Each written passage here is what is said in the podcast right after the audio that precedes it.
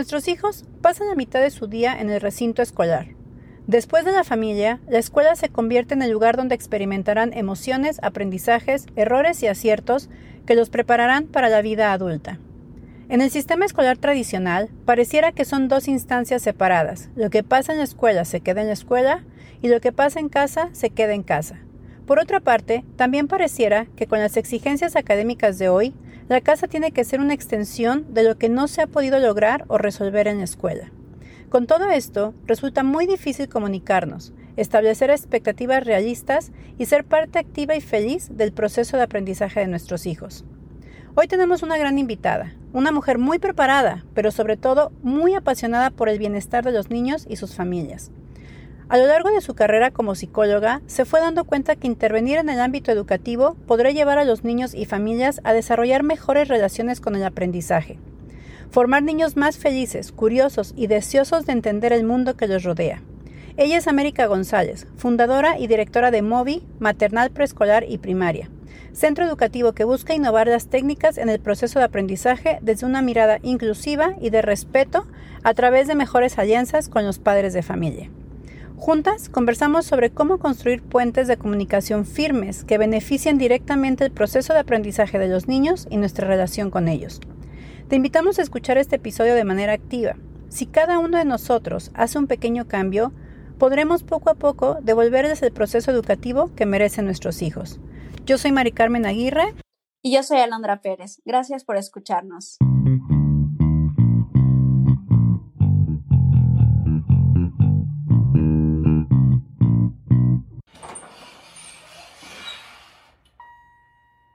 El placer de ser mujer a pesar de lo que nos contaron. Un podcast creado por mujeres para que juntas y juntos logremos conversar y entender de dónde vienen esos mitos, creencias y constructos sociales que nos han contado, nos hemos creído y han influido en nuestra vida. En cada episodio hablaremos de temas que quizás ya has pensado, has cuestionado, que a veces te han dado miedo o te han generado incomodidad. Tendremos conversaciones entre amigas e invitaremos a gente que nos pueda aportar desde ese conocimiento y experiencia. Esperamos crear contigo un lugar donde la reflexión sea disruptiva y así juntas desmontar esas ideas que nos han limitado la posibilidad de vivir desde el placer de ser mujer.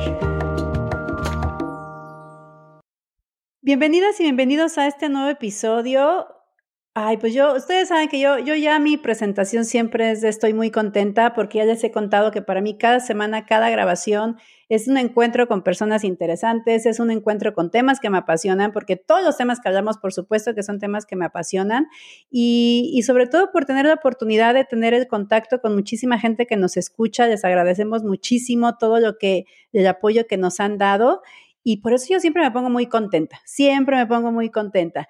El día de hoy, Alondra no va a poder estar porque tenemos una gran invitada. Ahora les voy a contar quién es y qué tema vamos a, tocar. Pero en España, pues en este momento la grabación son las 2 de la mañana. Entonces, como hemos dicho en otros episodios, también se tiene que dormir, también se tiene que, descansar en algún momento. Así es que, Alondra, cuando escuches esto, sabes que siempre te extrañamos. Y bueno, el día de hoy vamos a, hablar de un tema em, que a mí me tiene, me tiene bien complicada, me tiene muy complicada el tema de la educación y el sistema escolar. Eh, ustedes no saben, creo que sí, lo he contado. Eh, yo tengo eh, un hijo de nueve años al, que, al cual yo hago homeschooling desde que está en primero de primaria y mi hija que tiene 12 años actualmente que está en sexto básico o en sexto de primaria o como se llame en los países que nos escuchan, estuvo en homeschooling por tres años. Y después pasó a la escuela pública acá en Estados Unidos y también ha estado en un momento en escuela privada. Entonces, como que tengo un poquito como de, de, de toda la experiencia de qué pasa con el sistema educativo. Y pues ustedes ya me conocen y yo me sigo quejando y sigo encontrando las fallas y sigo sintiendo que tenemos que hacer algo por el bien de nuestros niños. Y es por eso que hoy tenemos a una invitada, muchachos. Primero quiero agradecer a nuestro, ¿cómo se podrá llamar? A nuestro cupido de podcast. Cómplice. A nuestro cómplice, eso, porque sí. a nuestro cómplice de podcast, tú bien sabes quién eres. Te mandamos, te mandamos un abrazo grande. Así es que, bueno, yo les voy a decir quién es esta mujeraza. Nomás para decirles que su currículum tiene siete páginas. Entonces yo, yo bien así, bien como, pásame tu currículum, y yo así como que lo leo rapidito, y cuando empiezo a ver dije, no, pues es que está, hasta cuando le mandé mensaje le dije, oye, pues qué honor, pues yo, o sea, me contaron, pero un tercio de lo que pasa en su mente y en sus, y en sus capacidades y habilidades, pero pues les voy a hacer un resumen, tampoco creen que los voy a tener aquí siete, eh, siete páginas. Bueno, ella es América González, es psicóloga, colega, eh, también mexicana, de Tepic, Nayarit, no habíamos tenido nadie de ese estado, eh, pero vive ahora en Querétaro, de donde yo también viví mucho tiempo. Y bueno, hace muchas cosas, lo que ha, trabajado en empresas, ha trabajado en, instituciones públicas, en instituciones privadas, eh, pero en este momento y desde hace ya 15 años es fundadora y directora general de MOVI, maternal, preescolar y primaria. Es una escuela muy interesante que nos va a contar ella cómo es el sistema que manejan y ahí van a entender por qué ella es mi invitada el día de hoy. Eh, también es eh, concesionera del método McCarthy, esto es para capacitar docentes. Está certificada por la norma técnica de competencias Labora Conocer y es, es como facilitadora de grupos en el cuidado de niños y niñas. Por lo que sé, América también está muy metida en el tema de entender la crianza, de entender a nuestros niños desde sus cerebritos en desarrollo. Y eso es algo que a mí me apasiona, me une a las personas y me considero una activista constante de hablar sobre el buen trato y el conocimiento de los eh, periodos evolutivos y desarrollo de los niños y niñas que nos toca cuidar. Bienvenida, América, ¿cómo estás? Muchas gracias, qué linda, qué linda bienvenida, estoy contenta eh, de estar contigo. Me fascina compartir y aprender y sé que también voy a aprender el día de hoy mucho de ti. Fíjate que eso que tocas ahorita del compartir, en esto del podcast me ha tocado eh, pues hacer, buscar contactos con muchas personas. Y me he llevado muy buenos eh, resultados, pero también me he llevado muchas decepciones. Te voy a decir en qué. En muchas personas que el ego ha sido más fuerte que la necesidad y el deseo de compartir. Y ahí es cuando yo digo, perfecto, porque no, no, no vamos a poder empatizar ni vamos a poder como tener un buen, un buen fit, ¿cierto? Para tener una buena conversación. Así es que yo te agradezco que a pesar de todo lo que tienes que hacer, justo hablábamos antes de grabar, que tiene millones de cosas que hacer, nos hayas abierto un espacio. Así es que yo quiero reconocerlo. Me gusta mucho reconocer a las mujeres siempre que están pues ahí, ahí en la lucha, porque hablar de niños, hablar de crianza, hablar de educación, desafortunadamente no tendría que ser así, pero es una lucha. Esto es, una cosa de alzar las banderas y no bajar las manos. Así es que, pues de verdad, muchas gracias. No, al, contrario, gracias por, la invitación.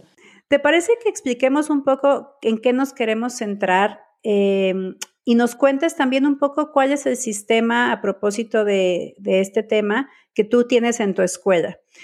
El tema que vamos a tratar el día de hoy es cómo construir un verdadero puente, un puente sólido, un puente que sirva, que sea de dos direcciones entre las escuelas y, eh, y las familias, ¿no? Que sea real. El sistema no lo vamos a poder cambiar tan fácil. Las, las fallas, los flows que, que tenemos en el sistema no los podemos cambiar tan rápido, pero sí podemos empezar a construir puentes. ¿Qué piensas de eso, América?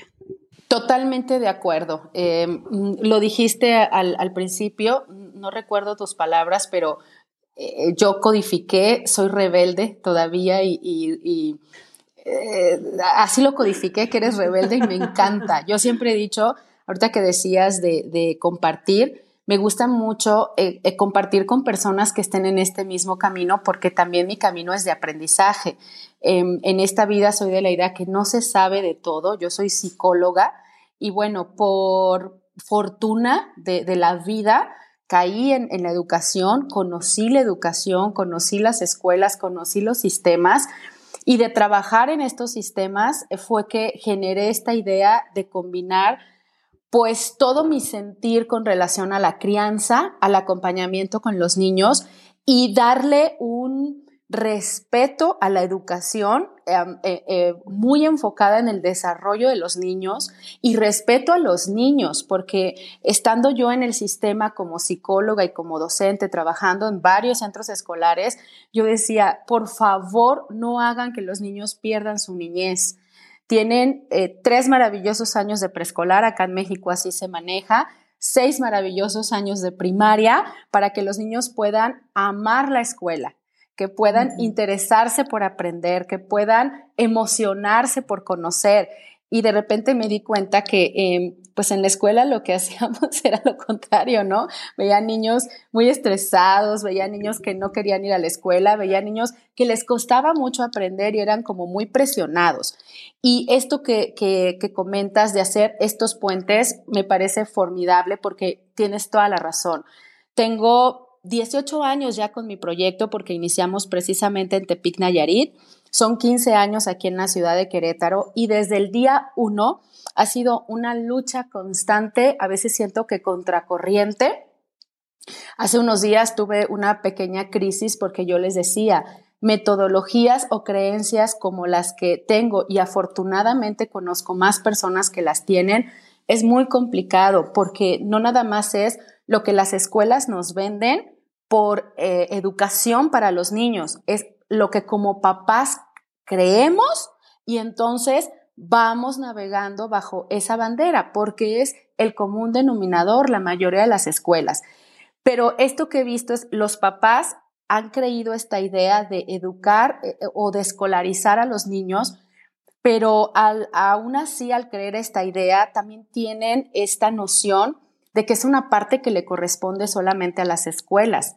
Y en mi filosofía o en mi, en mi creencia y en mi pensamiento de ir llevando un proceso académico con los niños es no, papás, porque sobre todo los que estamos formando desde preescolar, primaria, que es la primera infancia, es desarrollar habilidades en los niños para que todo el proceso escolar les resulte agradable, emocionante, significativo y de acuerdo a la edad, de acuerdo a las habilidades cognitivas, de acuerdo al desarrollo, ellos puedan ir adquiriendo conocimientos escolares. Y para eso también necesitamos a los padres de familia. Entonces, a mí me parece un tema sumamente interesante. Se habla mucho de esta triada didáctica, muchísimo en, la educación, de cómo es importante estar en comunión la escuela, los papás con el niño.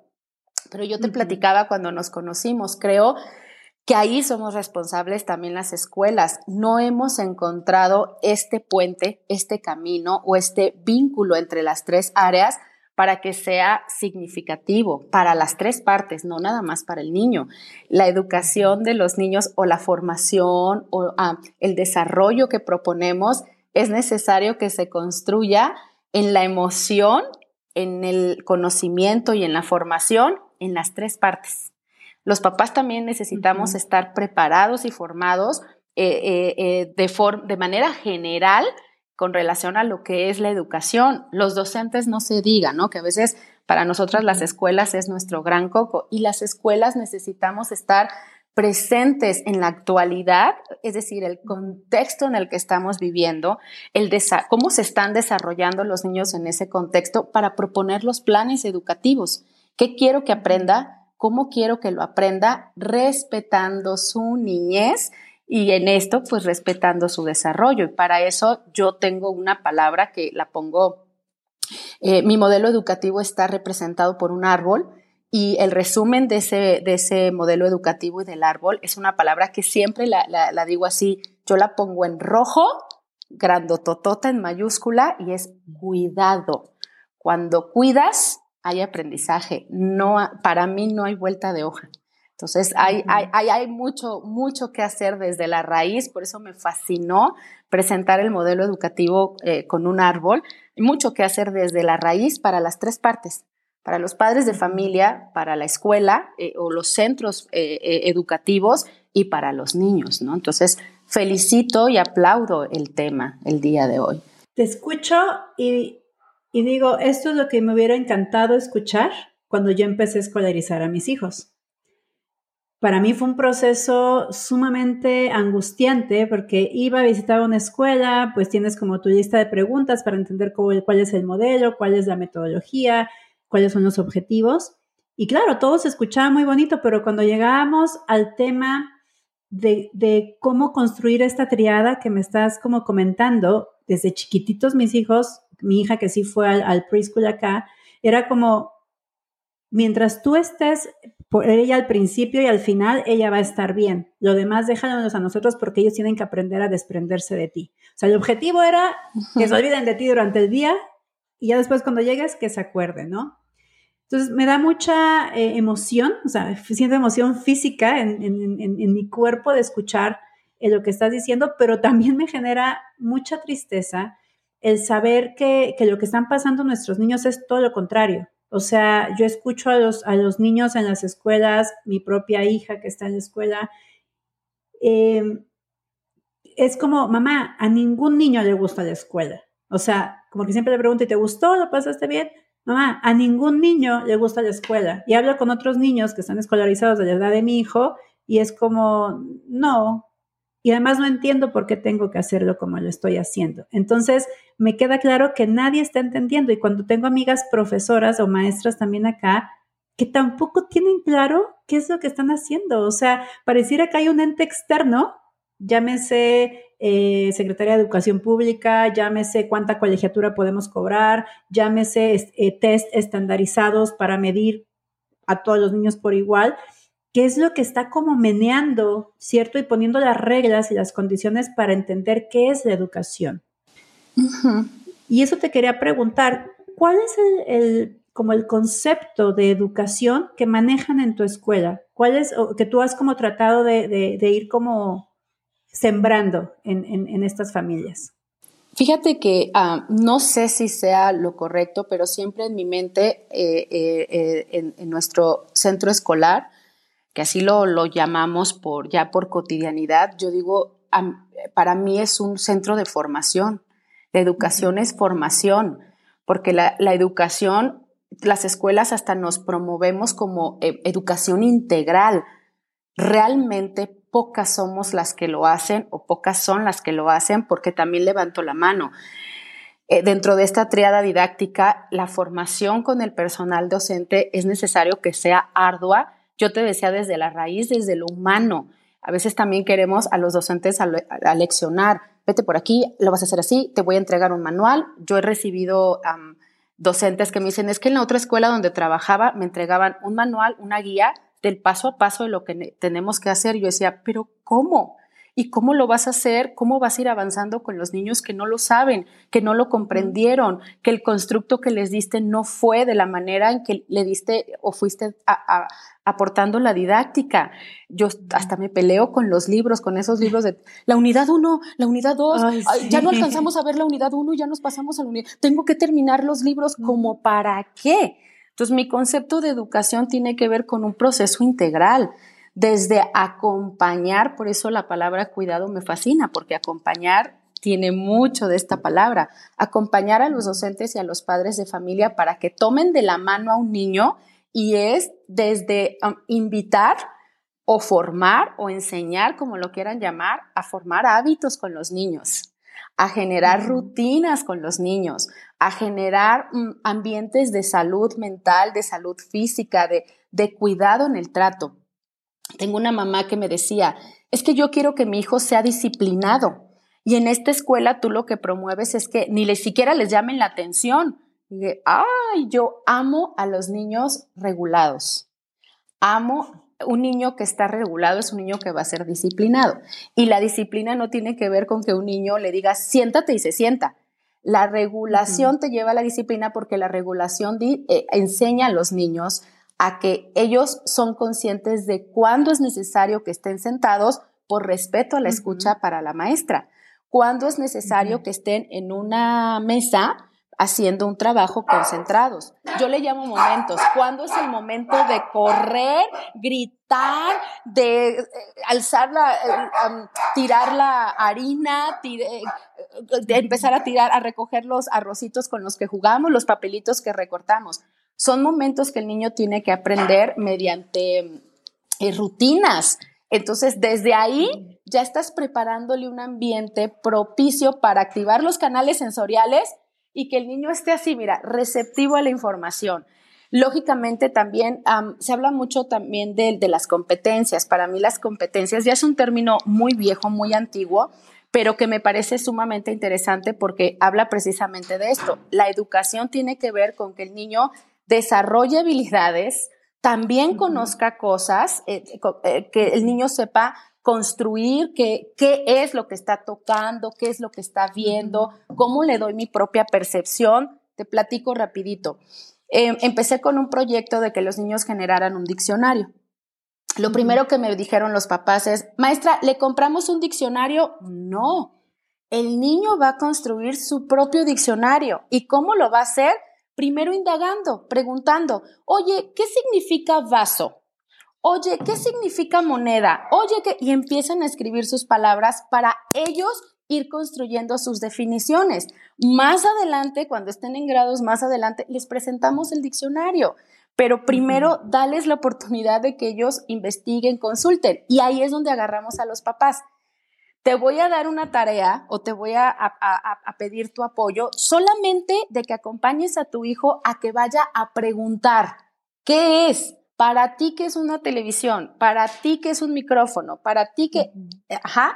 Lo, y que lo anote maestra en una libreta, no, no, ahorita no es el momento, no hay necesidad. Solo quiero que lo escuche, que lo empiece a procesar en su cerebrito y que busque las palabras para poder compartir qué escuchó y entonces empezar a apoyarle a que haga, a que haga una construcción de todo lo que escuchó de su propia definición. O sea, el niño tiene que conocer, procesar para poder construir sus propias ideas y generar sus propias ideas. Entonces, hay papás que les encantan ese tipo de actividades. Hay papás que dicen, pero entonces no va a escribir, no lo va a plasmar. Sí, pero no es lo más importante.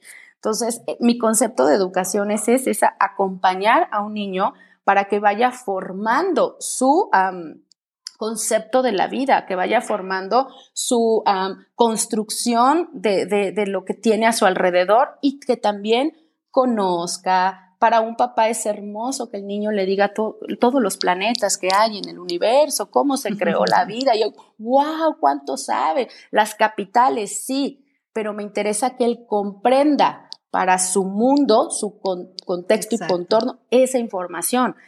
La lectoescritura tiene sus procesos, tiene sus pasos, que es parte de un proceso educativo, no es el proceso educativo. y para México, que un niño lea, escriba, sume y reste es wow, y más si lo hace en tercero preescolar. Wow. Ah, pues oye, acá no están aceptando en, kinder si no saben escribir, leer y, hacer sumas de dos dígitos.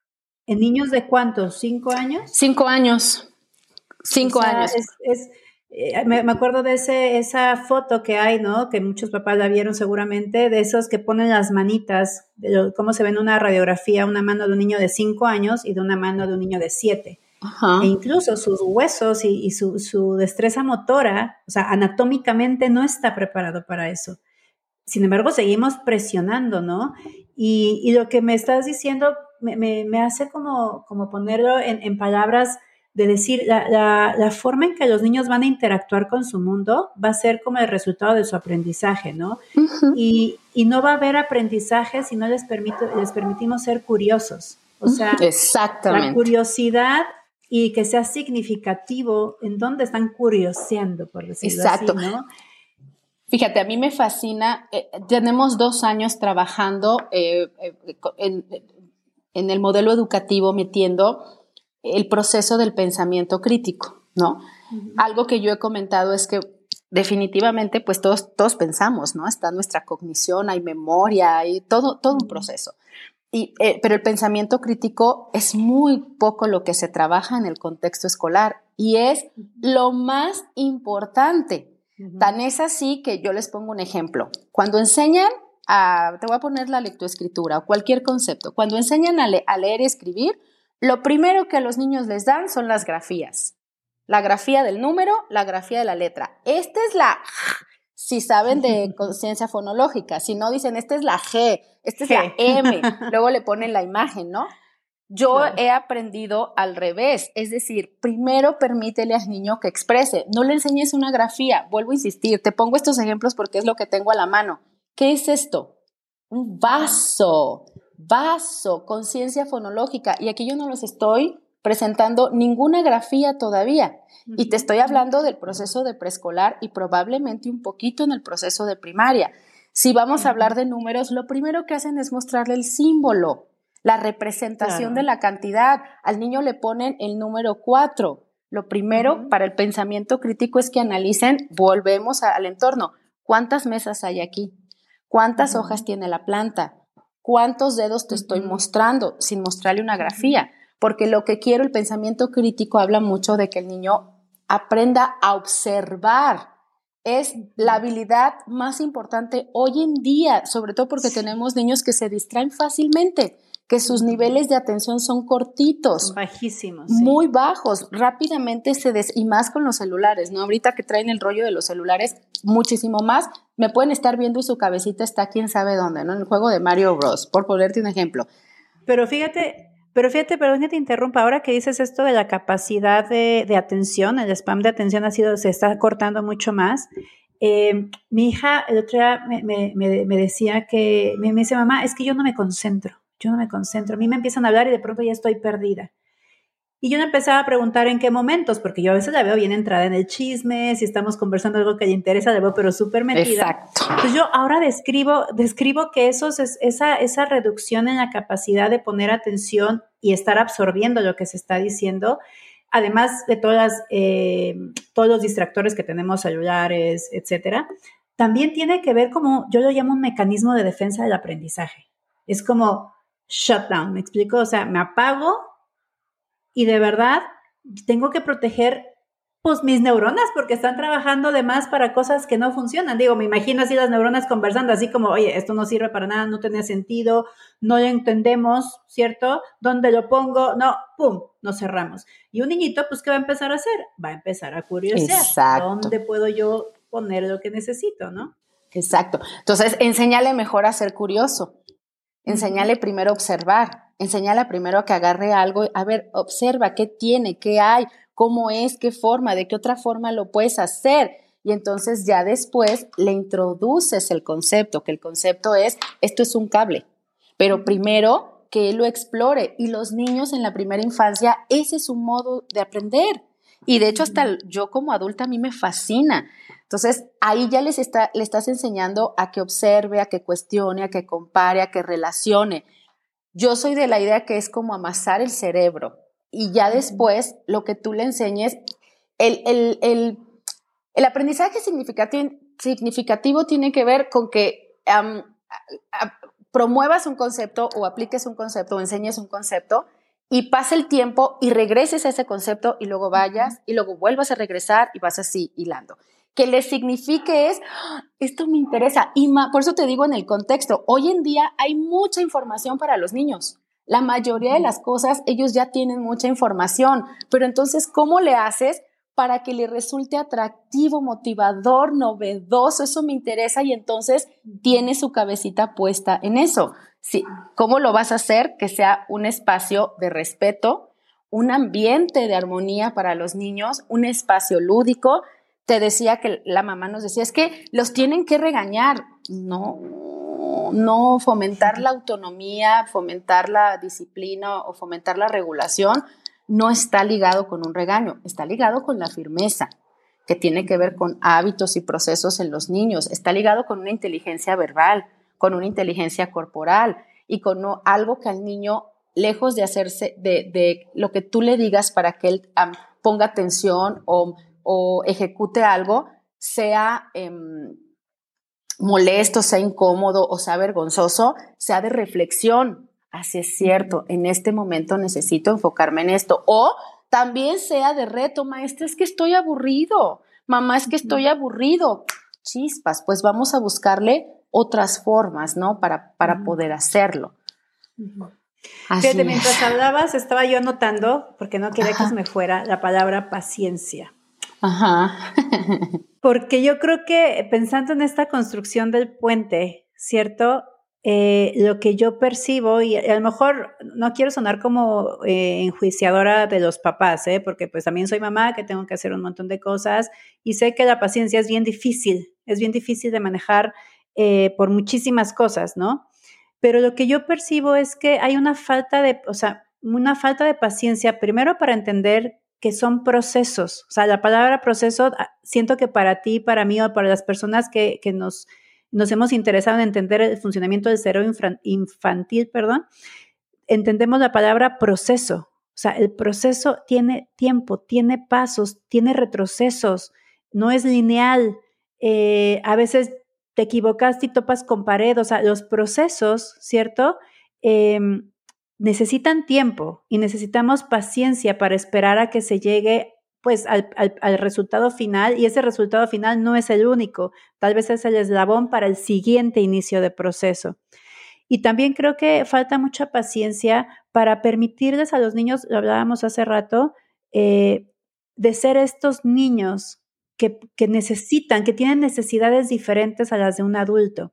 Entonces, la falta de paciencia, siento que en este puente que se tiene que construir es una de las cosas que los papás tenemos que trabajar muchísimo, ¿no? Tener la conciencia de que para que mi hijo pueda avanzar y para que la escuela pueda también sostenerse un poco o, tomarnos la mano con la escuela y decir, ok, vamos en el mismo camino, tenemos la misma sintonía en este momento, yo diría que la paciencia, o sea, paciencia es algo que hay que trabajar. Sí, y le agregaría conocimiento.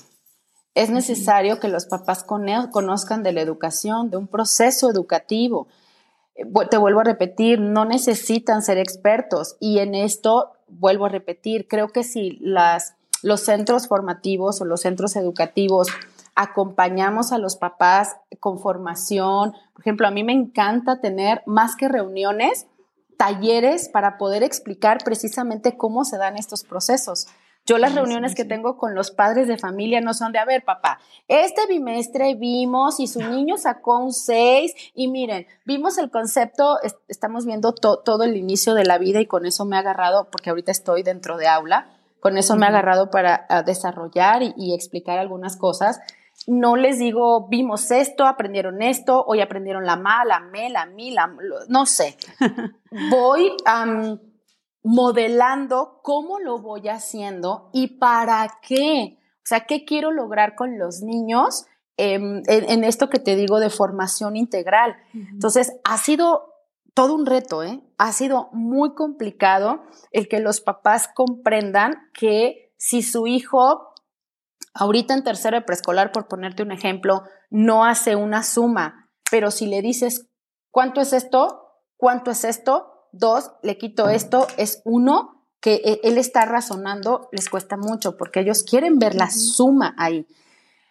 Poco a poquito, con este acercamiento, a mí me fascina, por eso me gustó mucho tu tema, porque a mí me fascina estar en contacto con los papás. Yo hoy como docente todos los días mando un mensaje, hoy vimos esto, a Juan le encantó, eh, eh, eh, Pedro hoy pudo comprender tal concepto, hoy Fernando eh, pudo ya identificar cuál era su derecha, cuál era su... Estoy así en, constante conocimiento. Entonces yo le digo a las maestras, en constante comunicación, perdón, le digo a las maestras, si nuestra labor es enamorar a los niños de la educación, uy, primero hay que enamorar a los papás. Los enamoramos, tenemos una comunicación muy cercana, muy respetuosa, tú decías hace un momento, sin este juzgar, ajá, sin el prejuicio, porque tampoco quiero que estén todo el tiempo en la escuela porque sé que trabajan, ¿no? Hay que, hay que buscar los puntos de equilibrio. Pero cuando tú tienes esta cercanía, esta claridad, y no nada más se los dices verbalmente, se los muestras con los niños, les dices, mira, lo podemos hacer así, de verdad que te prometo que los enamoramos también a ellos van comprendiendo sin ser expertos. Yo, yo recuerdo mucho en la pandemia que había maestras y muchos memes, vi muchos memes que decían, ándeles papás, para que vean lo que se siente. Yo les decía, perdón, no, los papás no son docentes. Nosotros fuimos formados para, eh, aprendimos a enseñar. Aprendimos de una didáctica, de una secuencia. Ellos no saben ni siquiera que es una secuencia didáctica. No les puedes exigir algo de lo cual no tienen formación, pero sí les puedes dar un poco de conocimiento, les puedes dar acompañamiento, los puedes tomar de la mano, por lo menos para que conozcan lo que estás haciendo. Y también cuando les dejes una actividad en casa, ellos comprendan el para qué dejaste esa actividad en casa, ¿no? Entonces, no hay más que poder acercarnos y vincularnos de forma cercana con los papás, insisto, de una manera equilibrada. ¿Cuáles son, América, las como las, mm, las trabas o las cosas que, que tú sientes que los papás más cuesta romper con los papás? ¿Cuáles son las, las, resistencias? Esa es la palabra que estaba buscando. ¿Cuáles son las resistencias más grandes que tú puedes encontrar? A lo mejor ahora ya los papás ya te conocen, ya tienes eh, generación, ¿no? Alguna generación que ya va creciendo con ustedes, pero me imagino que habrá papás que siempre están como, como dudosos, ¿no? Así como, qué está pasando aquí. ¿Cuáles son las principales resistencias que tú encuentras para construir este, este puente? Mira, uno, el estar en la escuela. o sea, el, decir, eh, a ver, espérame, yo soy la mamá, en mi casa yo hago, tú eres la escuela, en tu casa yo hago. Entonces yo le decía, yo no conozco completamente a los niños. El hecho de que nos acerquemos, que estemos en contacto, que busquemos vincularnos te va a permitir que nos conozcamos, que tú te conozcas, digo, yo lo veo como una relación de pareja. Una, una pareja, mamá, papá, estén juntos o no, que estén bien comunicados, que estén en la misma sintonía, que se conozcan, van a ser eh, buenos padres con sus hijos, van a, a saber guiar en una misma línea. Digo, así te necesito yo.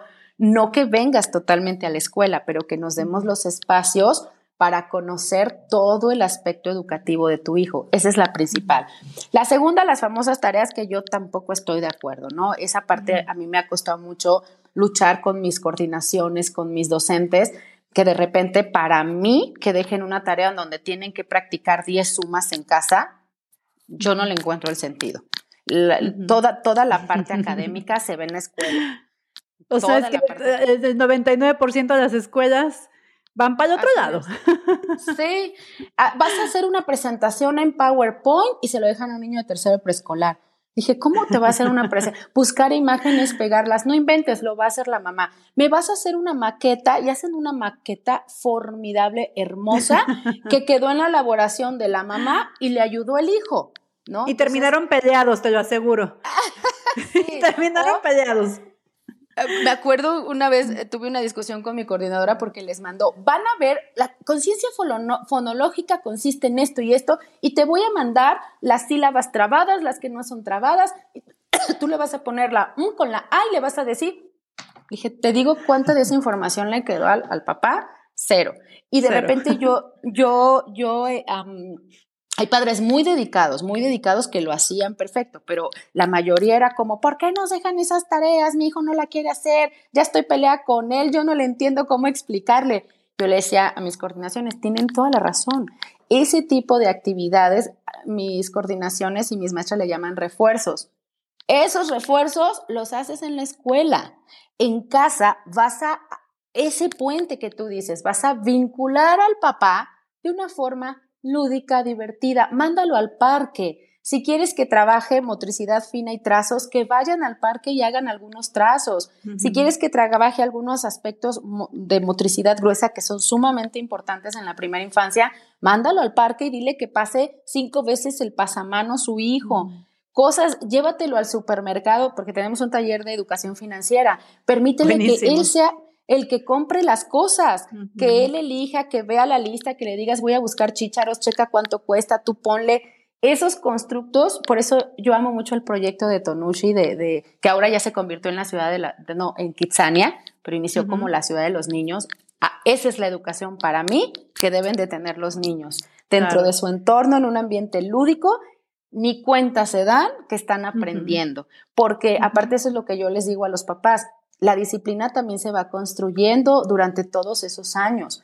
Cognitivamente y el cerebro tampoco em, tiene la madurez como para decir, ay, sí, sí es cierto, la maestra tiene razón, cuatro años, voy a estar sentadito escuchando cómo me hablas de la historia de las flores. Pues no, o sea, lo vas a tener cinco, sus periodos de atención son cortitos, cinco minutos y cámbiale el estímulo, ¿no? Entonces es cómo soy creativa, no nada más en el aula, cómo soy creativa para vincular al papá y que en casa me ayuden a tener esta armonía, a ir por el mismo camino de lenguaje educativo, de formación, de desarrollo y de aprendizaje de conceptos. ¿Por qué no? Eh, hay papás que dicen, es que AME no quiere que los niños aprendan. Pues entonces, ¿para qué tengo una escuela? Quiero que aprendan bien, porque algo que hemos investigado y, hemos hablado mucho, muchas directoras, las dificultades luego se vienen en la secundaria y en la preparatoria. Cuando el cerebro ya está formándose, ya tiene sus constructos, ya tiene su, algunas partes del cerebro ya tienen su, desarrollo o su anatomía ya, ya desarrollada, pues ya cuesta, como adultos ya va costando más reaprender o aprender. Entonces, ahí es donde se ve la mayor dificultad, eh, justamente. Fíjate que ahora que comentas esto, mi, eh, perdón, mi esposo es profesor de, la universidad aquí en la Universidad de Texas y él enseña el último, eh, el último curso ya para antes de graduarse. O sea, es como, esto es lo que tienen que hacer, saber, etcétera, y pum, tienen que salir a la vida real una de las mayores frustraciones o, la gran frustración que tiene con sus alumnos es que precisamente no tienen idea de cómo estudiar. Y estamos hablando de muchachos de 21, de 21 años, 22 años que están a punto de salir a ser independientes. Y yo me da una tristeza tremenda porque veo hacia atrás y digo, es que le, robaron todo eso. Los papás que nos escuchan, o sea, de verdad es muy importante no robarles la experiencia de aprendizaje a los niños de no robarles la experiencia, como decías tú, de enamorarse. Y yo mientras decías esto de las tareas, pues qué lindo poder vincularte con tus hijos desde el aprendizaje, ver cómo va de a poquito haciendo estos engranajes, ¿cierto? Y yo pensaba, pues qué lindo, siempre estamos cantando con los niños, ¿no? bueno, no sé si todos, yo, yo siempre cantaba con mis hijos y no les gustaba que yo cantara porque canto muy feo, pero igual lo pasaban bien. Siempre hay, hay tantas actividades con niños, después con adolescentes, en los que uno puede, como dices, sin darse cuenta, ¿cierto? Empezar a entender por qué lo que estoy aprendiendo sí me sirve para algo después. O sea, sí me sirve las destrezas motoras, no nada más para pasar el pasamanos en el parque, sino para cuando yo sea más grande, tener conciencia corporal, ponte tú. Entonces, hay, o sea, hay, hay, muchísimas cosas que te digo. A mí con los alumnos de mi esposo me da mucha tristeza porque siento, como dices, ya es tan difícil que cambien esa perspectiva o esa, esa visión de lo que significa eh, aprender y, y siento que les robaron. O sea, yo siento que les robaron su, su, su, su capacidad de aprendizaje. Sí, yo a veces digo, les robaron su infancia académica o su infancia escolar, ¿no? Eh, fíjate, por eso me gusta mucho eh, la teoría de Auswell del aprendizaje significativo, porque lo acabas de decir. A lo mejor eh, mi, mi, mi aporte fue, los niños no se dan cuenta. Sí se dan cuenta, pero en ese momento no hacen tan consciente, ay, estoy aprendiendo de la vida o estoy aprendiendo de los animales. Ay, ay, sí es que mira, los animales son vertebrados están aprendiendo, lo están disfrutando, están viendo que en el mundo hay un montón de especies de animales, de plantas. Conforme va pasando la madurez cognitiva, grado por grado, ya son más conscientes y más, ay, pues sí, yo me acuerdo cuando me enseñaron el cuerpo de un elefante y ahora entiendo, ay, pues hábitat. Yo me acuerdo que en preescolar me hablaban y sabía que hábitat era su casa, pero entiendo que es toda una clasificación. Le van dando el significado y la representación ya más consciente, más presente de toda esa información que se fue dando de forma natural. El hecho de que refuercen la parte física en un preescolar, yo siempre he dicho un preescolar, el 80%, si no es que más, debe tener un contexto físico, porque es, cada movimiento provoca que eh, se estimulen ciertas áreas del cerebro y que fortalezcan sus habilidades eh, de aprendizaje. Entonces, no nada más es hacer el ejercicio por, por hacerlo, es estoy preparando su cabecita, estoy preparando su área eh, verbal, o, su área lingüística para cuando ya vaya construyendo todas las definiciones que le estamos dando, él sepa cómo, cómo em, eh, em, eh, manifestarlas a los demás, a su mundo, sepa cómo acomodarlas a, a, su vida siendo más consciente y lógicamente teniendo mayor madurez cognitiva. Entonces, sí es, para mí es sumamente importante fortalecer el pensamiento crítico y el pensamiento crítico no se puede demostrar en un cuaderno ni en un libro. El pensamiento crítico se va construyendo aquí, se va codificando y se va construyendo de forma lingüística. Eh, hace ratito hablábamos del gusto por la escuela. Yo siempre practico, eh, platico la anécdota de mi hijo, que estuvo en una escuela que a mí no me gustaba muy militarizada, muy tradicional. Y yo le decía, hijo, ¿te cambio de escuela? No, mamá, no, no, yo estoy feliz aquí. Pero se estresaba mucho con los maestros. Nosotros por lo menos una vez a la semana estábamos en la escuela porque ya era, le llamaron la atención porque la cachucha la traía al revés. Le llamaron la atención porque traía una parte del pants arriba y la otra abajo, porque los tenis no eran blancos, mm. este, porque se iba abrazando con un niño. Eh, iban en el pasillo así abrazados y mm. todo. Y ese fue, creo que el, el, el, rompimiento de mi hijo. Ese día lloró mucho porque le dijeron, pues que ustedes son gays. Imagínate los mm. constructos que él escuchaba. Entonces decía, mamá, no, es que íbamos abrazados. Bueno, llegó un día en el que mi hijo me dijo, eh, mamá, ¿me das permiso de contestarle a la maestra? Hijo, ¿qué pasó? No, no, no, a ver, vamos a... por dentro me daban ganas de decirle, pero pues lógicamente no. No, mi amor, tú decidiste estar, estar en esa escuela, si no estás contento te cambio, a mí no me gusta. Ahora él tiene 21 años, está estudiando innovación educativa. Me dice, mamá, ya entendí por qué me gustaba la escuela. Y a ver, ¿por qué te gustaba esa escuela? Por los amigos. Yo era muy feliz por mis amigos. Hasta la fecha son un grupo bien bonito que se siguen viendo y se siguen yendo de fiesta. Lógicamente los niños tienen una parte social altísima en esas edades. Entonces, a ti te van a decir, sufro, sufro con la escuela, pero soy tan feliz porque, mira, llevo bien con Juan, porque tengo muchos amiguitos. Entonces, qué maravilloso sería que, dice mi hijo, qué hermoso hubiera sido que habría que, o sea, que sí fuera feliz en la escuela por mis amigos, pero también porque me hubiera gustado tanto ir a aprender. Y nunca, de los nunca tuve problema yo académico con mis hijos, ¿eh?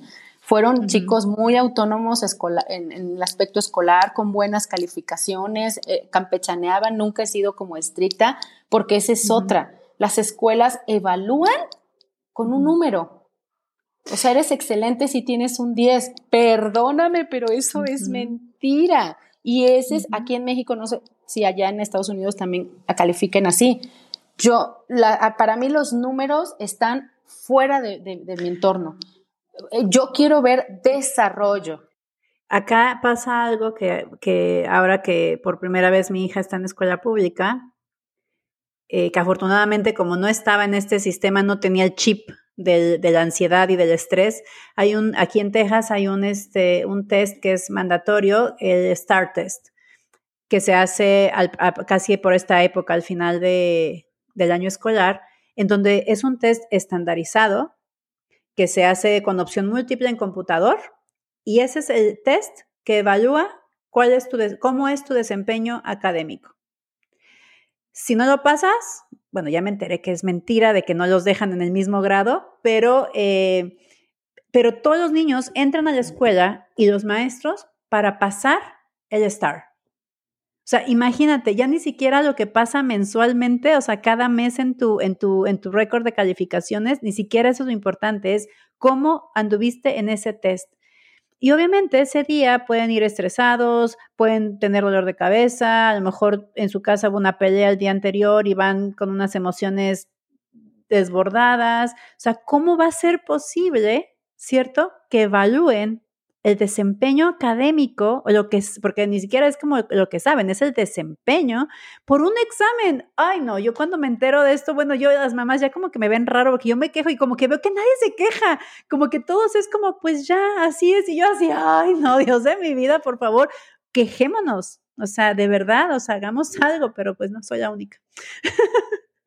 No, no, va, a ser, como dices tú, muy complicado. Fíjate que yo recuerdo la primera vez que entregué calificaciones, porque lo tenemos que hacer, nuestro sistema nos pide calificaciones.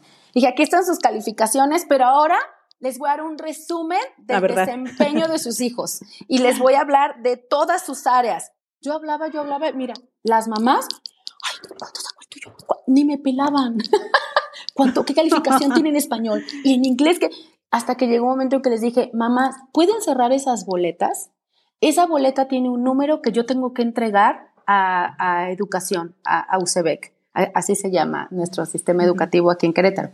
Yo lo tengo que entregar a UCEBEC, pero esa calificación no les está hablando del desarrollo completo de sus hijos. Yo les quiero hablar desde lo emocional, su verbalización, su lenguaje, la estructura de su pensamiento, cómo analizan las cosas, cómo procesan las cosas. Quienes tienen ahí por ahí dieces, porque de todo les, les redactábamos, hacemos una redacción. Quienes tienen ahí dieces, lean. Todavía les, les hace falta trabajar un poco más en el análisis. Tiene 10 porque es responsable en las tareas, porque resulta que yo tengo que hacer toda una rúbrica en donde tengo que calificar si llevo uniforme, si trajo tareas. Ese día dije... Si llegó puntual. Exacto. Eh, que también es parte de a cuántas tareas trajo, por ejemplo, eh, yo les decía, a mí me choca eso de que digan, Juan, lleva cinco tareas de diez que he llevado. Maestra, ¿qué has hecho durante todo el periodo?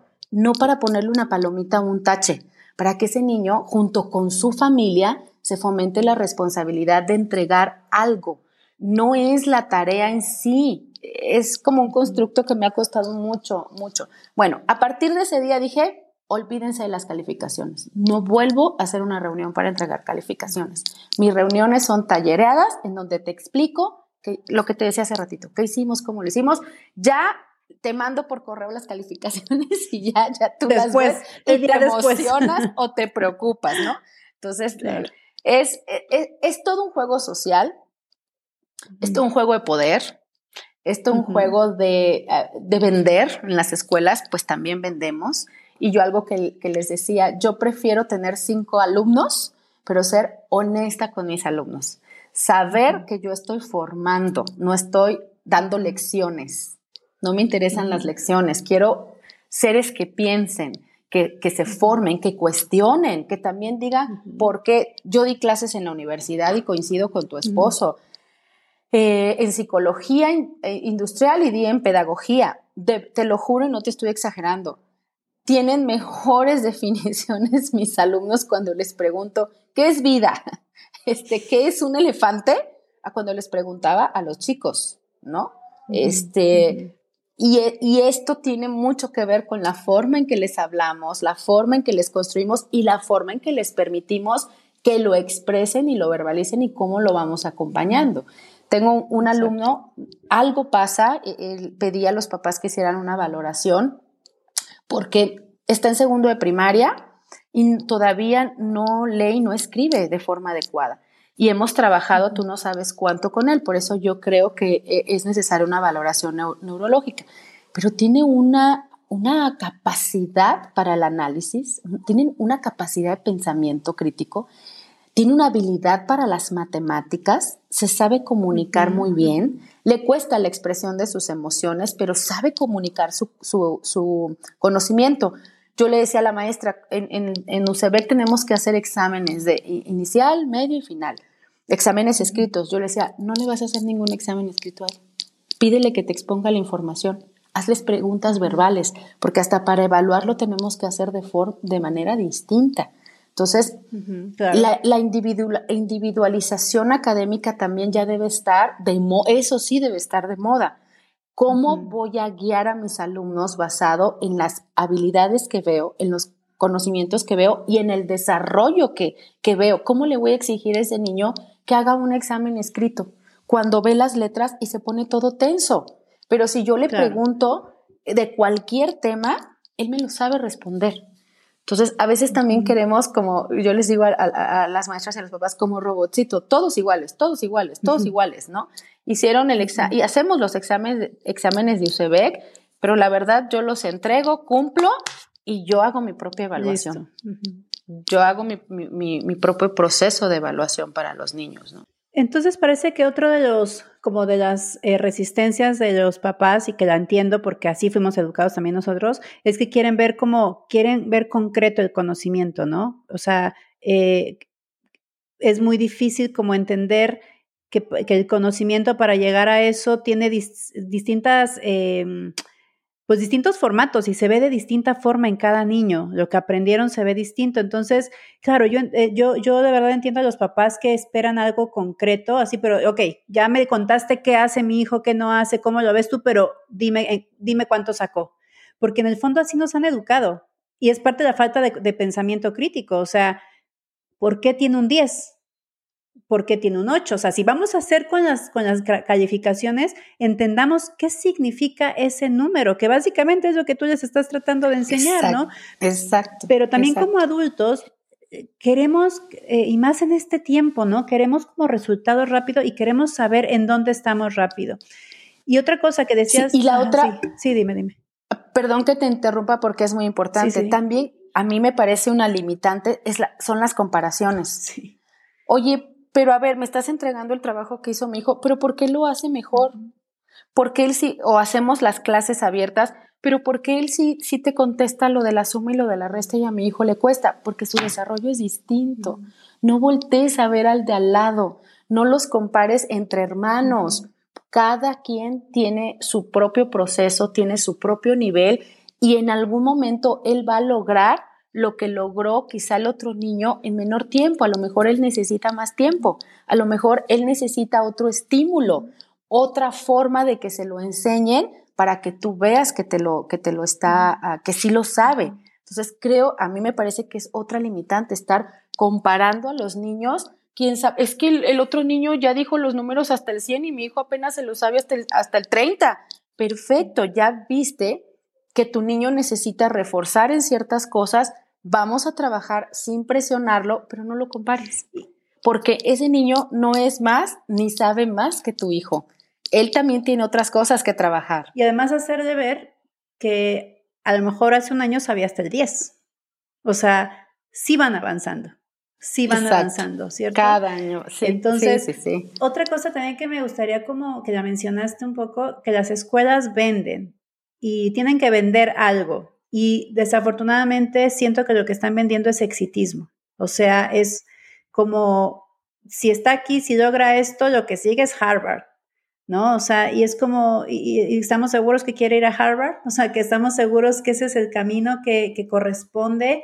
Y, siento que esa, esa, esa, es otra, como me gustó que dijiste, otra limitante a los papás de ver, de proyectar demasiado a sus hijos a futuro en base a lo que está pasando ahorita. O sea, sí hay que, o sea, yo creo que donde sí se puede proyectar es decir, a ver, eh, yo quiero que mi hijo sea una persona responsable, que tenga valores cívicos, o sea, eso sí lo podemos proyectar, eso sí, pero hacia dónde va a ir académicamente o laboralmente, eso es algo que se va a ir formando, ¿no? Entonces, siento que hoy en día las escuelas están vendiendo eso, el exitismo, de la inmediatez de que si tú estás aquí, esto es lo que sigue para, para tu hijo, y, resultados concretos, ¿no? Entonces. Totalmente. Claro, o sea, eso es qué complejo. Aquí en Querétaro les llaman escuelas de alto rendimiento. Somos escuela de alto rendimiento y creo que, que, todas las escuelas, como todas las familias, tenemos nuestros lineamientos. Ya nosotros sabemos si es lo que queremos como familia, ¿no? Pero son escuelas que hacen exámenes de admisión y que basan los resultados para saber si integran o no a su escuela. De hecho, hay una mamá que me dijo, señora, esta es una escuela de alto rendimiento y su hijo se va a estresar aquí. Yo decía, pues ayúdenlo, ayúdenlo a que aprenda, pero, pero después le dije a la mamá, ¿sabes qué? Los niveles de exigencia que yo sé tienen las escuelas de alto rendimiento son altos. Tú valora si efectivamente quieres que tu hijo viva ese estrés estar apresurado para tener ese alto rendimiento que tienen el común denominador de los niños y estás dispuesta a, que lo viva. Si eso es lo que tú quieres, adelante. Entonces me decía una mamá, oye, me, me, voy a cambiar a mi hijo a otra primaria, pero me están diciendo que tiene que repetir grado. Yo también soy muy de la idea, hay casos que son muy severos con Em, situaciones educativas específicas, con trastornos, con ciertas limitaciones que van a hacer que el niño tenga que esforzarse un poquito más. Yo le decía, yo ame, yo no lo haría. Yo conozco a tu hija o a tu hijo, yo no lo haría. Yo sigo insistiendo, por algo el sistema educativo tiene tres años de preescolar y tiene seis años de primaria. Y esos nueve años son para poder dosificar, observar y poder intervenir las limitantes que pueda llegar a tener un, alumno. Los estamos preparando para una, le llaman educación formal, que es la secundaria y la preparatoria. Debemos, aunque no tengamos secundaria y preparatoria, conocer cuáles son las exigencias o cuál es, cuál es la propuesta educativa de la mayoría de las secundarias y las preparatorias para tampoco desproteger a los niños, pero con cuidado, con mucho cuidado, cuidado. En mayúsculas y con rojo. Con rojo, ir desarrollando esas habilidades que lo preparen para esos procesos educativos que ya son más formales, de, de constructos cognitivos mucho más elaborados. Ahorita eh, permite, permite que hagamos un proceso, ah, por ejemplo, en el caso de una de las niñas, porque eran dos, yo le decía, aunque lo regreses a tercero de preescolar, la situación con tu hija es de desarrollo.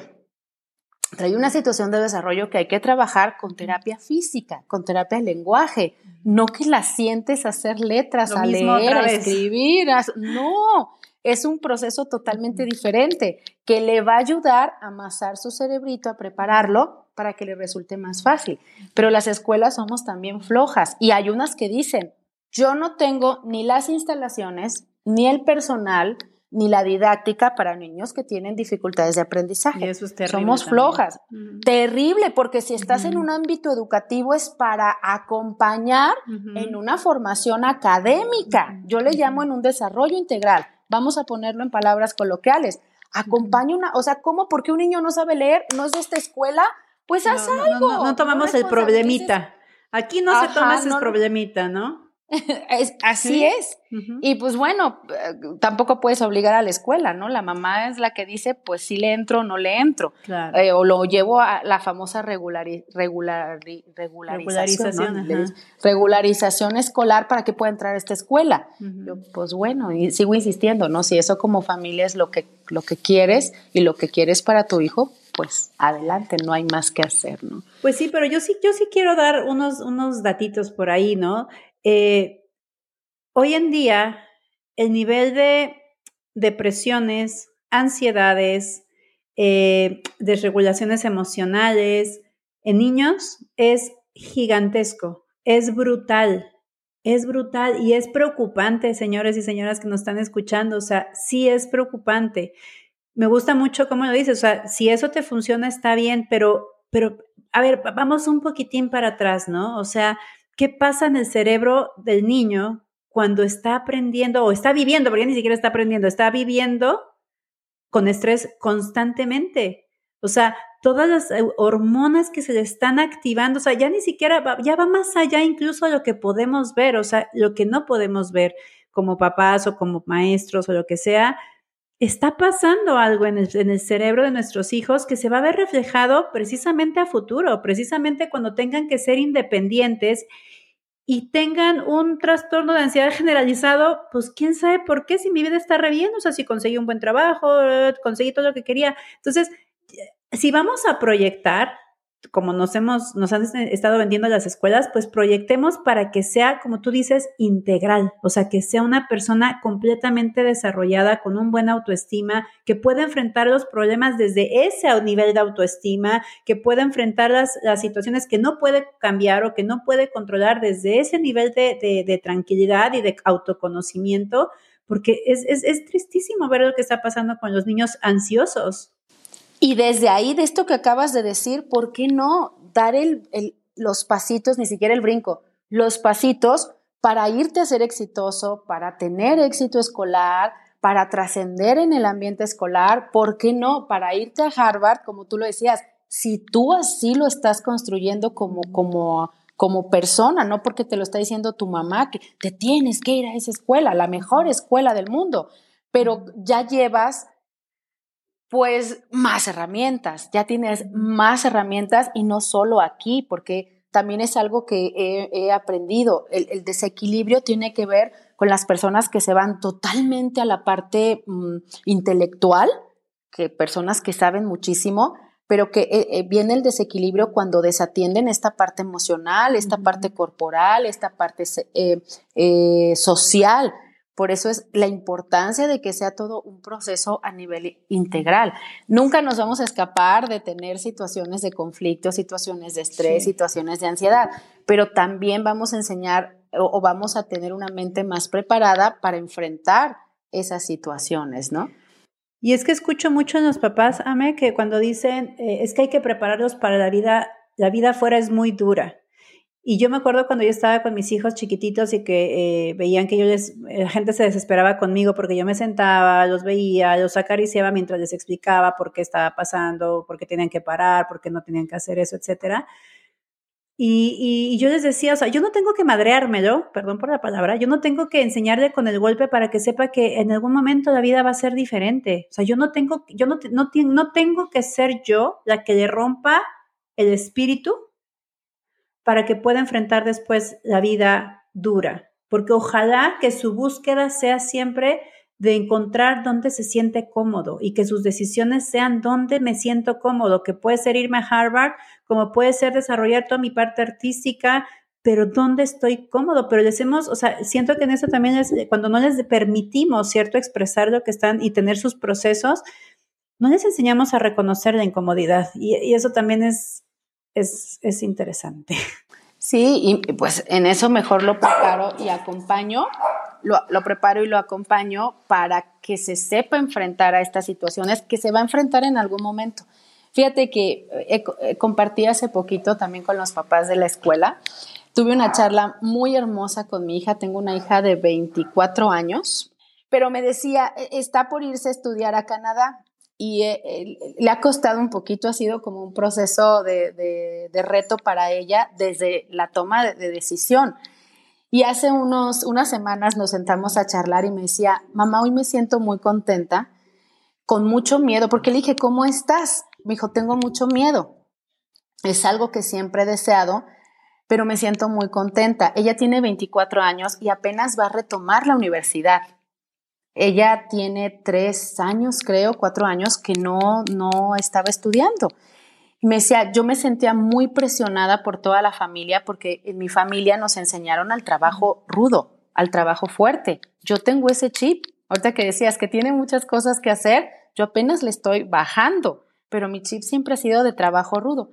Y ella me decía, yo viví en conflicto porque ustedes los mensajes que me daban era, a tu edad yo ya tenía esto, a tu edad yo ya trabajaba en esto, a tu edad yo ya había adquirido esto y de repente yo me sentía hasta inútil porque era a mi edad, a mis 21 años, a mis 20 años, a mis 19 años, uno, no sé qué estudiar. Dos, pues yo no tengo lo que dicen todo, toda la, la, familia, mi mamá, incluyendo mi mamá, todo lo que tuvo a mi edad. Yo todavía no tengo un coche, yo todavía no tengo un trabajo. O sea, se vivía en un conflicto muy presionada porque yo decía, ¿qué voy a hacer? Hasta que comprendí, ha tenido un proceso terapéutico también muy lindo, un acompañamiento eh, terapéutico muy lindo. Me decía, hasta que comprendí que debo tener muy claro, no puedo tomar una decisión si no estoy segura y que la inseguridad tampoco es mala, que la edad para empezar algo tampoco se define que a los 18 o a los 19 yo ya tenga que estar haciendo o teniendo algo. Entonces me di a la tarea de, a ver, voy a vivir, voy a experimentar, voy a procesar para poder tomar una buena decisión. Es una chica con una libertad maravillosa, es una chica a la cual pocas veces yo le he dicho no, no lo haces, no esto.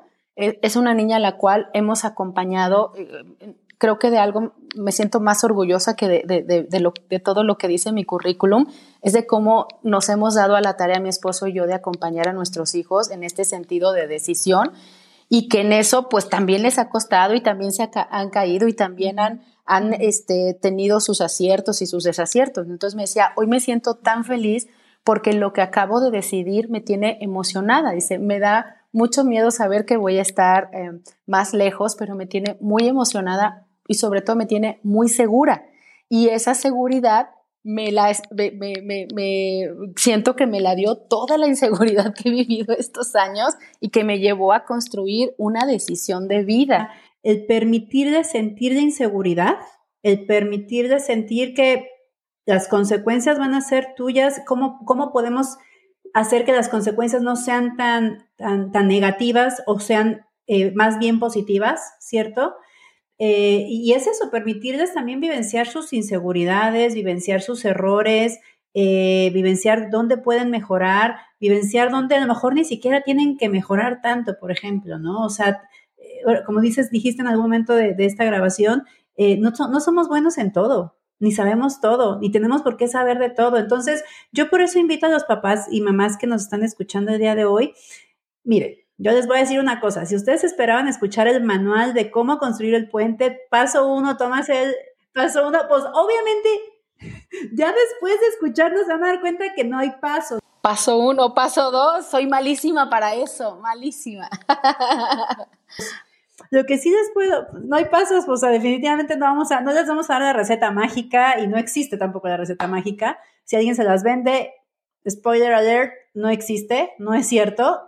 A lo mejor no aplica para tu hijo, a lo mejor para otro sí, pero bueno. Exacto. Lo que sí podemos hacer es como, como entender yo creo que, no sé qué piensas, Ame, que uno de los principales eh, bloques para construir este, este puente sólido es que si nos preparemos, tenemos una tarea pendiente de los papás de prepararnos para entender, no hacer un máster, no hacernos un doctorado, pero sí leer, sí hay mucha información accesible en, estos días para entender cómo funciona el cerebro infantil. ¿Cuáles son los, los, em, las etapas evolutivas, las etapas madurativas, cómo anatómicamente mi hijo está preparado no está preparado, porque así tú te enfrentas a una educación con una expectativa realista, ¿no? Y también nos sirve para detectar cuando realmente, porque también sí existen trastornos, sí existen personas que necesitan una educación especial porque a lo mejor tienen, tienen alguna situación eh, de, eh, anatómica, no sé, ¿Me explico? Entonces, sí existen también, pero si tú estás preparado, si tú puedes leer, eh, entender, ¿no? Ver un video, asistir a una charla, asistir a un taller y después verlo reflejado, reflejado en tu hijo, tú también estás aprendiendo, tus expectativas se van a reducir o se van a aumentar, se van a incrementar, pero van a ser realistas, ¿no? Y vas a poder entender que la maestra de tu hijo te va a estar diciendo, esto está pasando, esto no está pasando, ah, ok, perfecto, entonces ya sé por dónde meterme. Y eso te hace activo en la educación de tus hijos, ¿no? Te da un, te da un, un, dejo de, de, de, poder ser activo. Sí, yo, yo cuando conocí la pirámide del desarrollo, que no la conocía, la verdad, era ignorante en ese tema eh, del neurodesarrollo, pues me encantó y dije, ahí está el camino o sea, ahí está el camino para fortalecer la parte educativa y la parte académica de los niños. Y empieza desde que el niño nace. Pero también es necesario acercar a los papás ese tipo de información. En esta última reunión que te platico que tuve con ellos fue mi conclusión. Yo no, yo no requiero que tú te formes en lo que es una secuencia didáctica, en lo que es un plan educativo, en lo que es la didáctica, ni, ni siquiera en lo que es la educación, que si lo investigas te vas a enamorar. Yo estoy enamorada de todo el, proceso educativo. Que yo lo que necesito es que conozcas a tu hijo y que conozcas los niveles de desarrollo que puede obtener, que no ha obtenido, que necesita fortalecer. Ese día una mamá recomendó un libro y se me fue, que ya, ya lo he leído y creo que se llama así, El, cerebro del niño. Ay, no, no lo recuerdo, lo, habló sobre él y, mandó, mandó información sobre este libro y decía que las, las palabras que cada que me escucha se remonta a, ese libro y que es lo que le ha ayudado a comprender porque tiene gemelas y son como si fuera el, hijo de Juan y el hijo de Pedro. Sí, sí, sí. se me ha ayudado primero a comprender el desarrollo de mis hijas desde lo emocional, desde lo afectivo, va, emocional, desde lo físico, desde cómo ellas están aprendiendo eh, en esta parte de todos los conceptos escolares. Y desde ahí comprender, pues, que los niños son distintos y que a veces también yo volteaba a ver otros niños y decía, pero ¿por qué mi hija hace esto? ¿Por qué no hace esto? Y ahora entendí, pues, porque su nivel de desarrollo le da para esto y que es mi responsabilidad el poder fomentar su desarrollo, si yo quiero que aprenda más, te lo juro, que yo estaba sentada, casi me paraba y le aplaudía a la mamá. Yo decía, te amo. Yo, contratada, contratada esa mamá. Muy apasionada en, en, este tema, bueno, a veces hasta histérica en este tema, y era como, ay, quiero más mamás como tú, ¿no? Y no por, no por convencer, dije, yo no estoy para convencer a nadie es como para que nos demos cuenta, porque también estos vínculos con los papás, entre ellos, para bien, pues fortalece a los niños, ¿no? No, porque luego hacen sus grupitos y esos no fortalecen, esos destruyen. Cuando hacemos estos, estos vínculos y estos lazos de apoyo entre nosotras, pues por supuesto que el, los resultados con los niños van a ser mucho mejor. Yo hago mis reuniones individuales pero también hago mis reuniones grupales. Hay mamás que dicen, oye, pero de mi hijo no has comentado nada, no tengo dificultad, eres una mamá presente, pero también eres parte de este grupo, eres parte de esta comunidad y es necesario que conozcas el contexto de lo que se está viviendo a, nivel grupal para que tú también, aunque no haya una dificultad fuerte con tu hijo, nos ayudes a hacer lazo este, y poder fortalecer a todo el grupo, no nada más a tu hija o a otro niño, ¿no? Y bueno, ese es otro bloque, ¿no? Otro bloque sólido que podemos construir en este puente de cómo a través también del conocimiento, la, la, comunicación, también puedes eh, puedes también entender las retroalimentaciones que te van a dar de tu hijo, porque a veces cuesta reconocer o que te digan, mira, tu hijo aquí está fallando un poquito, o, voy a cambiar el discurso porque no son fallas, aquí necesita más, más, este, más refuerzo, aquí tenemos, podemos trabajar de esta forma. Tu canal también de, de aceptación de la información que estás recibiendo va a estar mucho más abierto. Entonces yo creo que si tú estás dispuesto, tienes que, que, que tener como la disposición de, de de que si no entiendes también otra forma de construir ese puente, me, imagino es como si no entiendes algo que te están explicando, pregunta. Ahora sé tú el curioso o la curiosa, a ver, pero para ver, espérame tantito, o sea, tú me dices que no es necesario que sepa, o sea, que en este momento haga el 4 más 4 escrito, pero me está, a ver, ¿y por qué? ¿Cómo funciona eso? O sea, no des por hecho lo que está diciendo la escuela, no lo des como por sentado, como no lo des como verdad absoluta, pregunta, ¿y por qué? ¿Y para qué? ¿Y qué puedo hacer? Y, ¿Me entiendes? O sea, si al final no estás entendiendo por qué no hay eh, evaluación con números, o sea, ¿cómo se llaman? Calificaciones, pues entiende cómo está siendo evaluado, entre comillas, ¿no? O observado tu hijo. Entonces, esa, esa también como curiosidad sobre tu hijo, creo que es otro puente que, otra, otra bloque que podemos eh, hacer, ¿no? Así es. Sí, fíjate, y no solo, hemos platicado mucho de un proceso de enseñanza, aprendizaje. Ahí he, detectado, eh, a mí me gusta mucho escuchar a personas que tienen muchísimo más experiencia que yo, que ya tienen muchos años en este trabajo, que investigan. Y encontré una persona en, el aspecto matemático que habla del proceso de lectoescritura y, de las matemáticas, y de repente escucharlo ha sido como, hay cosas que hasta este tipo de conceptos matemáticos las hemos hecho de forma inadecuada. Las hemos ido construyendo mecánicamente sin buscar que el niño le piense, le analice, reflexione y razone. Por algo, me acuerdo mucho que él lo decía, por algo la humanidad odia tanto las matemáticas, el común denominador de... Y son tan hermosas, yo era una de ellas, yo reprobaba, yo sacaba... Mm. Es más, para poder entrar a la universidad, me tuvieron que regalar un 6 porque yo no podía pasar los exámenes. reprobaba y reprobaba y reprobaba y reprobaba y fue como, por favor, ayúdenme. Mis calificaciones eran de 9 y 10 en todo lo demás, pero matemáticas reprobada. Pero entendí que desde pequeña, a mí, me, uno, me enseñaron que eran difíciles. Dos, eh, los maestros, aparte de que decían que eran difíciles, eran estrictos. Y tres, demasiado ah, esquemáticos y mecánicos, porque son las matemáticas. Y acabo de aprender que no, que no son exactas, eso sí, pero, son dinámicas. Un proceso tan hermoso para, para, para comprender, entender y que te gusten las matemáticas. Yo me metí porque no encontraba maestra para matemáticas, nadie, nadie quería darlas. Decía, Dios mío, ¿qué voy a hacer?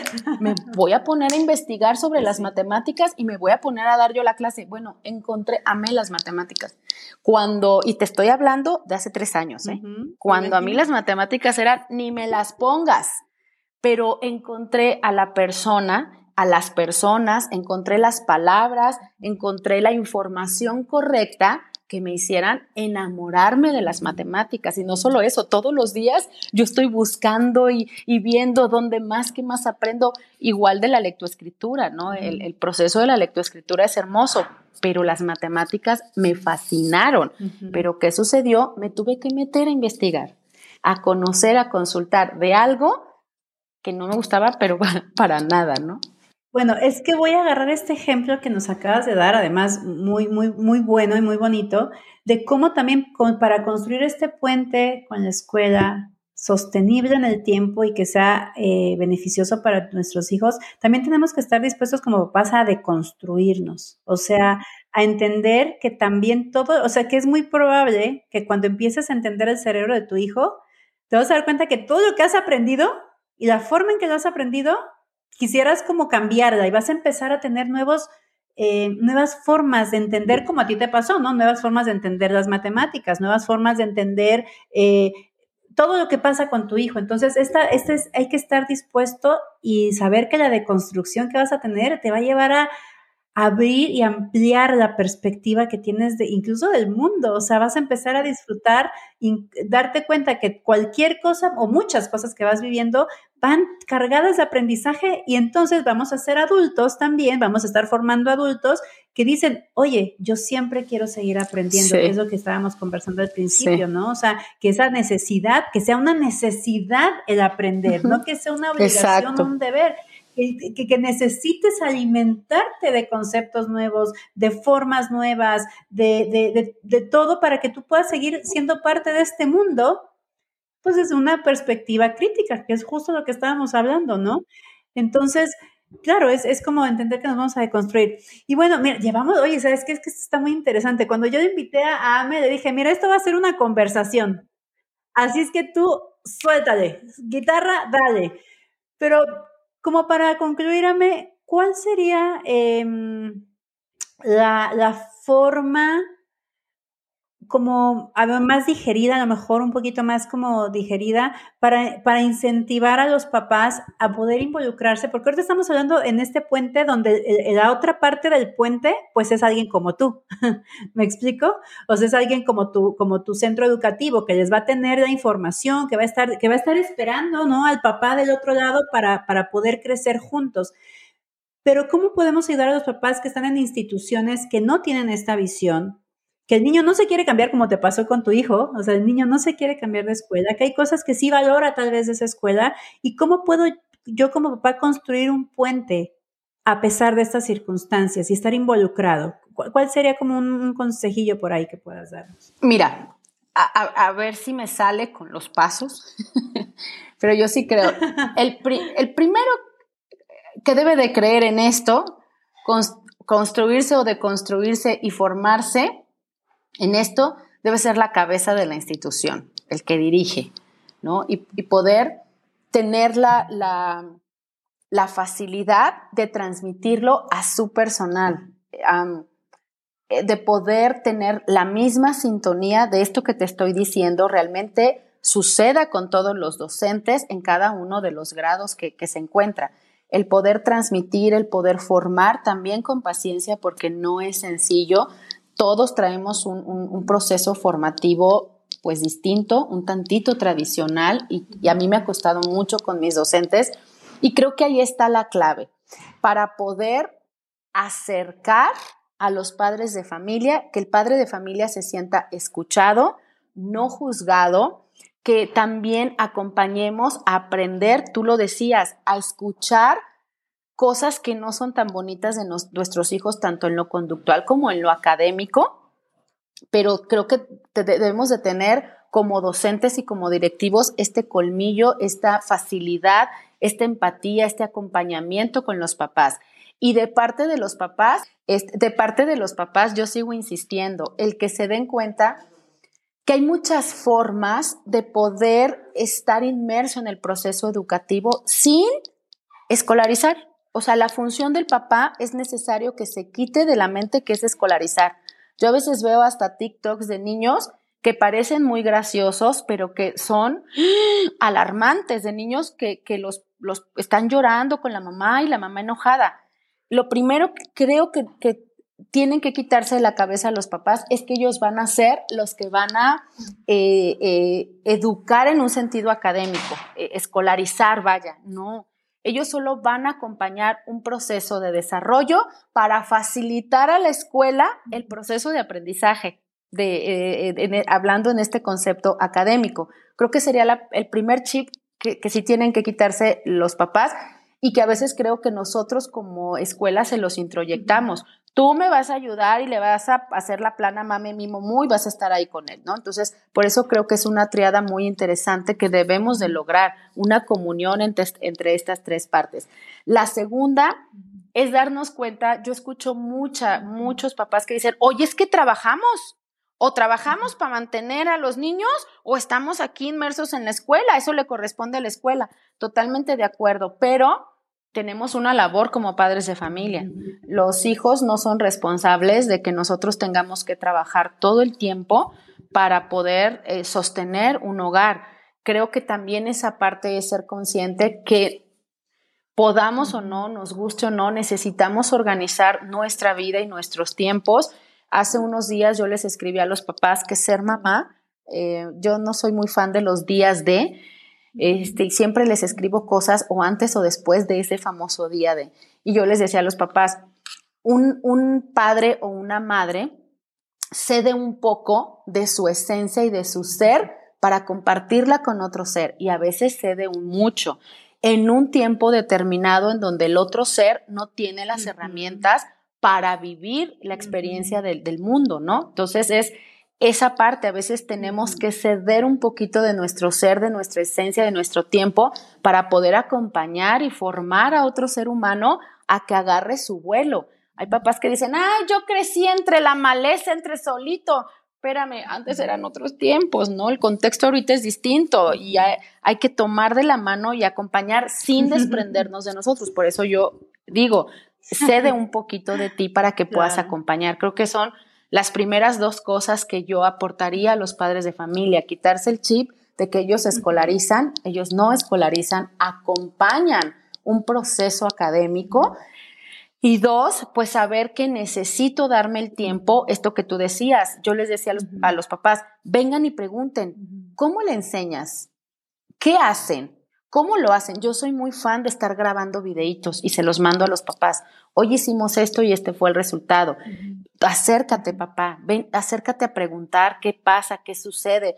Cuando dudes y que veas que otro niño sí hace y tu hijo no, ven a preguntar por qué, por qué puede ser. A lo mejor yo no voy a tener la respuesta completa, pero juntos vamos a ir encontrando el cuál es la razón por la que tienen la misma edad, están en el mismo salón con la misma maestra, pero él hace un trazo bien finito y mi hijo lo hace todo burdo. Entonces, eh, eso es quizá lo que yo propondría. Yo adoro la triada didáctica que se haga con responsabilidad, con conciencia y con conocimiento y con mucha paciencia. Yo le pongo la palabra cuidado. Creo que la palabra cuidado lleva inmersa muchas otras muchas otras eh, palabras, ¿no? Entre más cosas que podríamos decir. También yo les, les, puedo garantizar, yo creo que, a ver, Amy, si estás de acuerdo conmigo, que cuando uno empieza a tener esta perspectiva sobre la educación, sobre la escuela, sobre cuál es mi tarea y cuál es mi, el papel que tengo que jugar, va a mejorar incluso la vinculación que tengo con mis hijos. O sea, mucho, sí, claro. O sea, va a empezar a ser, ojalá podamos llegar al goce, ¿cierto? O sea, que el post, que después de la escuela sea un goce poder estar compartiendo. Y a veces, ahorita hablabas del tiempo, es cierto, hoy en día los papás están muy ocupados y es como, no, pues qué padre suena tu proyecto, pero pues uno tiene que sobrevivir. A veces no necesitas tanto tiempo, o sea, a veces cuando uno se pone a las pilas para poder tener ese tipo de, encuentros con nuestros hijos, te vas a dar cuenta que, a lo mejor no necesitas tanto tiempo o que tienes tiempos muertos con tus hijos que puedes empezar a aprovechar de otra, de, otra manera, ¿no? Eh, y creo que eso va, va, a hacer que en esta triada tu hijo también te sienta, se sienta, te sienta a ti, mamá o papá, parte de su escuela. Entonces, ¿Qué niño no se siente más feliz cuando se siente protegido? O sea, yo mis hijos, por ejemplo, lo que más les gusta es que estén en, medio de mi esposo y de mí con manera de sándwich. ahora, imagínate este sándwichito, que tu hijo se sienta como en un sándwichito con la escuela, que ya, que... Exactamente, o sea, a lo mejor somos muy, muy, muy optimistas, muy utópicas. A mí me han dicho, ay, es que tu utopía de la educación, pues es que sí creo que así como hemos avanzado en tecnología y todos sabemos el nuevo iPad, el nuevo iPhone y sabemos qué es lo que está pasando con la inteligencia artificial y estamos hasta preocupados y nos metemos a investigar, pues hagamos lo mismo con nuestros hijos. O sea, vamos un pasitito otra vez para atrás y hagamos eso con nuestros hijos. Ese es el compromiso, ¿no? Me gustó mucho lo que, lo que dijiste y para cerrar quiero como decir esto. Cuando tú cedes un poquito, el otro también cede. O sea, se empieza a generar esta vinculación de ida y vuelta, esta comunicación de ida y vuelta. Yo creo que nos sirve para todas las, las, eh, las relaciones que tenemos, pero cuando uno está dispuesto y activamente estás cediendo, el otro también tiene un cambio. También empiezas a mover de ciertas cosas y a lo mejor, aunque no estemos en una escuela como la, o en un centro educativo como el que tienes tú, a lo mejor una maestra dice, oye, ¿sabes qué? Trabajo mejor con este papá. Por alguna razón me siento bien cómoda con esta mamá. Bueno, enseñemos también, ¿no? Eh, eh, eh, tratemos como de involucrar a, los maestros en, nuestra, en nuestro deseo de que, de que los niños estén más protegidos. Pues, Ame, te voy, quiero comprometer para una cosa. si nos puedes investigar el nombre del libro que nos estabas compartiendo. ¿Te parece? y así yo lo dejo puesto cuando, cuando salga el episodio que yo creo que sale este fin de semana este, podemos dejar el libro, porque a lo mejor muchos papás y mamás van a decir, pues es que de, dónde busco? Esto también, ustedes dicen que es bien fácil buscar, pero no es tan fácil. Entonces, yo me comprometo a dejar unos, unos, unos libros o algunos este, websites donde ustedes pueden encontrar cosas. Y ya me la comprometo que nos consiga el nombre del libro y yo lo voy a dejar escrito. Así es que, pues yo, Ame, te agradezco muchísimo. Podríamos seguirnos, yo creo que unas tres horas más, porque hay que hablar de un montón de cosas, de estilos de vinculación. Ay, no, no, no, un montón de cosas. Pero yo creo que va, va, va, es muy beneficioso que los papás y mamás escuchen este tipo de información, esta visión. También te voy a pedir, porque tenemos mucha audiencia en Querétaro, eh, si me puedes dar los datos de tu centro educativo, dónde está, todo para que puedan buscarte y se acerquen también, ¿no? Es, es, otra forma también de empezar a activarnos con nuestros hijos. Si tienes hijos pequeños o hijos que están batallando en la escuela porque, como decías, es muy estricta, están estresados, pues échense un ojito. Sí hay opciones, sí hay opciones y la verdad que están este, dispuestos a acompañarlos. Ay, te agradezco muchísimo, de verdad ha sido una charla tan amena. Eh, Riquísima, riquísima. Y yo creo que se me va a venir otro, otro, otro tema por ahí para traerte otra vez, ¿eh? Así es que yo dejo comprometidos a, mis invitados siempre para que pues, nos sigan acompañando. Así es que te agradezco mucho, Ame, y pues eh, esperamos poder estar contigo otra vez. y a ustedes que nos escuchan, buenas tardes, buenas noches, independientemente de donde estén. No se olviden siempre de vivir desde el placer de ser mujer. Muchas gracias. Muchas gracias y linda noche.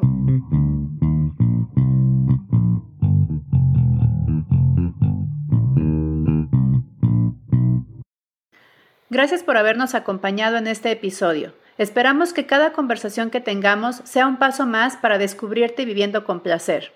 Si te gustó, podrías compartirlo con tus amigas, amigos y familia. Suscríbete, así podremos juntas expandir las reflexiones que ayudarán a otras personas y lograremos construir una comunidad de crecimiento continuo. Ahora te toca a ti entender cómo has construido tu vida a partir de lo que te contaron y te creíste. Un abrazo grande y te esperamos en el siguiente episodio.